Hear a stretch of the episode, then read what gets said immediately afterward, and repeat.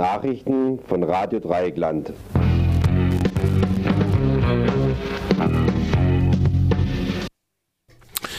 Wikileaks publiziert investigative Journalisten als Ausspähprojekt des GCHQ. Die relevante, vorher nicht publizierte Dokument ist die militärische Verfahrensvorschrift für alle militärischen und Counterintelligence Operations. Das Dokument enthält Instruktionen, die sich mit unautorisierten Veröffentlichungen, investigativer Journalisten mit Parlamentariern, ausländischen Spionen, Terroristen und Kriminellen und, und, und auch belastende Radio- und Audioveröffentlichungen oder Hackern und verwandten Themen beschäftigt.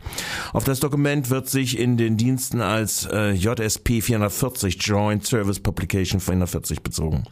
Es rechtfertigt unter anderem die Überwachung von Wikileaks, wie äh, erwähnt in äh, einer äh, Anweisung des äh, Vereinigten Ministeriums der äh, Verteidigungsministeriums zur kontinuierlichen Überwachung von Wikileaks äh, ergibt. Zugleich publizierte der Guardian aus dem Snowden-Material das E-Mails von BBC, Reuters, dem Guardian, der New York Times, Le Monde, der Sun, NBC und Washington Post vom GCHQ binnen zehn Minuten in 2008 abgefangene 70.000 E-Mails war und im Behörden-Intranet als Teil eines Testparcours für die Signals Intelligence Agency benutzt wird. Über 100 Redakteure führender britischer Medien verlangen jetzt von Cameron die Garantie der Presse- und Meinungsfreiheit in Großbritannien.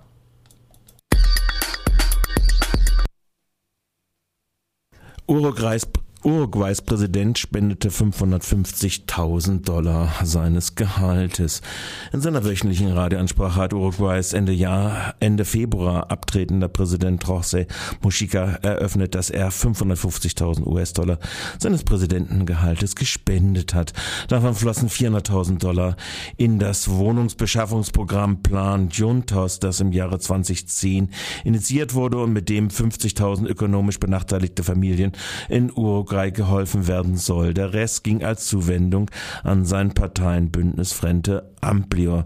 Er wisse, dass mit diesen Spenden die Welt nicht verändert werde, aber wir fühlen und multiplizieren unser Engagement in der Gesellschaft. Für die Regierung sei es relativ einfach, Steuern zu erheben, die dann andere zahlen, aber es gebe auch eine ethische Pflicht, so Mushika an, weiter.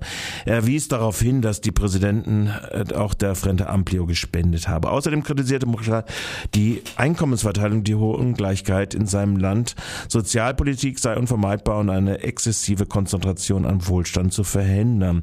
Es sei aber auch be sich bewusst, dass die Ungleichheit Widersprüche und Proteste in der Bevölkerung auslöse.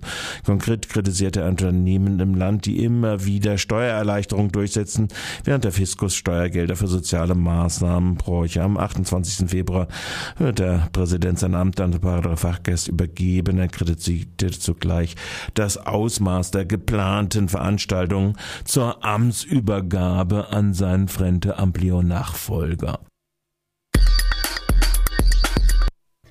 Kolumbiens Regierung und FARC verhandeln wieder. Die Delegationen der Regierung der revolutionären Streitkräfte Kolumbiens FARC haben in einem gemeinsamen Kommuniqué äh, die Wiederaufnahme der Friedensverhandlungen für den 2. Februar angekündigt. Die Vertreter der Regierung von Präsident Santos und äh, der Guerilla waren zuvor am 15. bis 18. Januar zusammengetroffen, um Details der Tagesordnung zu besprechen.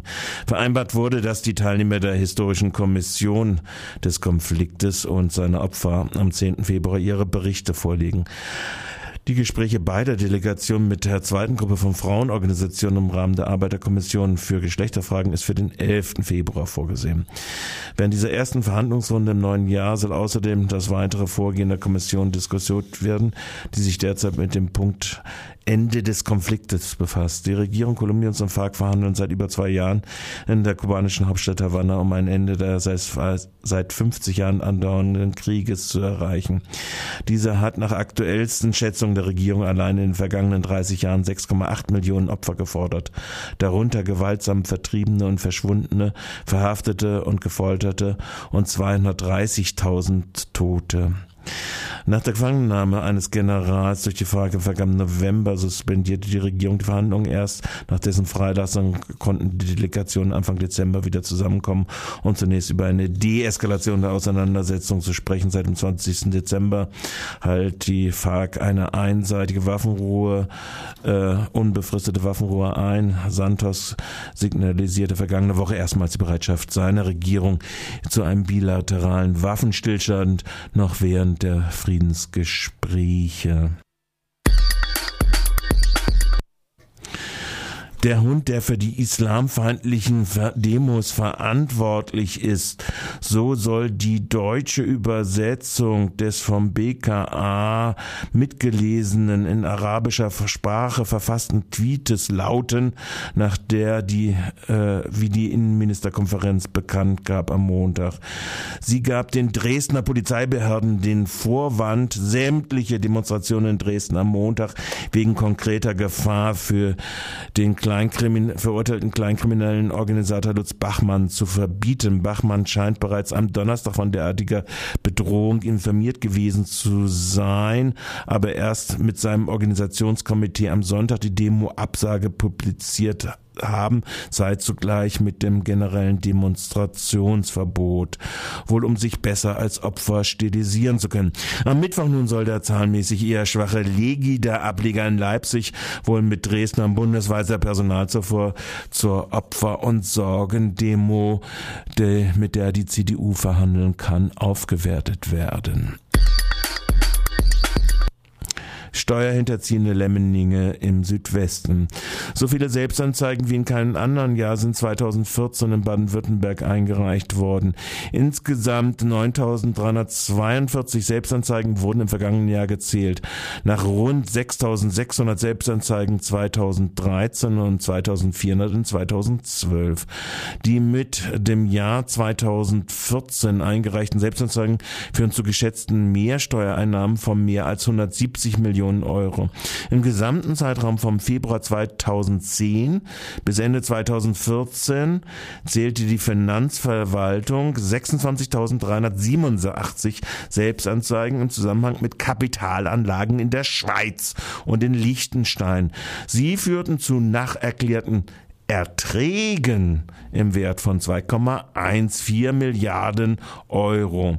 Die daraus resultierenden Mehrsteuereinnahmen belaufen sich auf geschätzte 601 Millionen Euro. 2014 allein wurde somit knapp ein Drittel generiert. Last not least. NSU-Untersuchungsausschuss in Baden-Württemberg beginnt nun auch mit öffentlichen Sitzungen. Am Freitag und am nächsten Montag wird der baden-württembergische NSU-Untersuchungsausschuss und auch der Eruierung der Ermordung der Polizistin Michelle Kiesewetter zu seinen, mit seinen ersten öffentlichen Anhörungen beginnen. Vorgesehen sind zunächst Zusammenfassungen zum Beispiel der Beweisaufnahmen und des äh, Untersuchungsauftrages. Es wird angehört der Sachverständige Heino Fahldiek, Senator AD, Mitglied der Bund-Länder-Kommission Rechtsterrorismus, dann am Montag auch die Mitglieder des Bundesuntersuchungsausschusses Högel und Binninger und äh, des wesentlich öffentlicher gehandhabten Untersuchungsausschusses und seines Ergebnisses äh, die SPD-Abgeordnete Marx. In geheimer Sitzung am Freitag wird dann der Buchstabe A Ziffer 1 17.2 des Untersuchungsauftrags sowie weitere Beweisanträge und Sitzungen im Februar beraten. Und das war schon wieder mit den Nachrichten von Radio Dreieckland.